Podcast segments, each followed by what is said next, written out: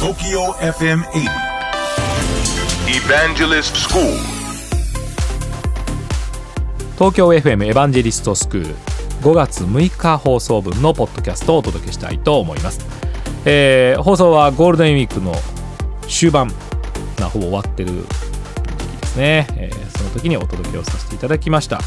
えーゴールデンウィークは終わりますが終わっていないのは就職活動ですね。まさにあの就活中2018年就活になるんですね今はね、えーその方々は大変な時期を迎えていると思います。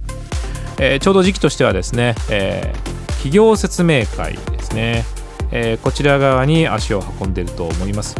えー戸説とか修説とか豪説っていうんですね、え個別説明会とかね、え合同説明会というんですけどね、まそこに行っていろいろな企業の取り組みなんかを勉強するという時期なんですけどそろそろですね、えー就活の方々にはこの内定とか内内定という言葉をですね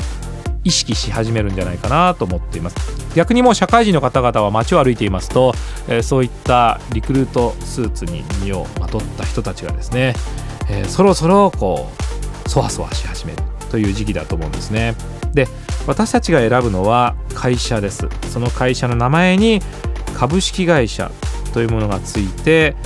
えー企業が出来上がっているわけなんですけど株式会社ですからその株を持っている人が集まって会社が設立されているんですね。つまりお金を出している人がいるわけですね。これが株式会社制度です。つまり出資者がいるわけですね。10人かもしれませんし100人かもしれませんし大きい会社だと10万人やもっともっといるかもしれません。そういった人たちがお金を出して会社を運営しているわけですから、まあ、運営というか支えているわけですから会社が儲かったらその人たちも儲かる。これが株式会社の仕組みなんですね。ですから従業員だけではなくて株主のために企業がある。株主が喜ぶような会社活動を社会に向かってやる、まあ、こういったことが株式会社の定義なんですね。でそれに対して株主がいないのが、まあ、合同会社であったり昔ありました有限会社というものなんですね。会社の名前の前後にですね、まあ、そういったものがありまして仕組みが違うというのをね理解していただきたいと思ってます、まあおそらく就活をなさっている方々はね、えーほとんどあの株式会社ほにゃららねほにゃらら株式会社というところの説明会を受けていると思いますけど、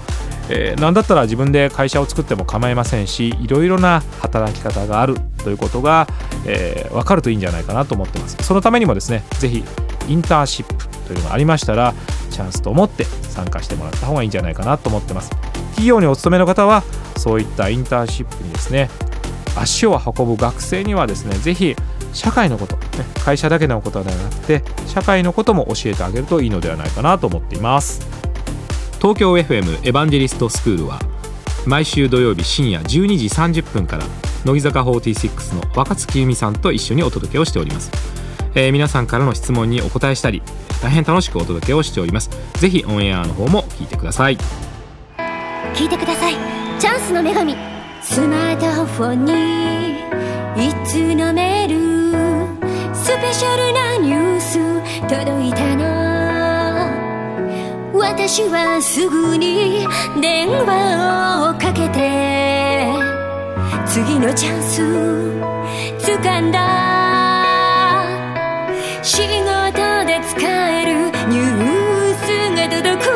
そうチャンスの女神。日経電子版。ビジネスチャンスを手に入れよう。日本経済新聞電子版。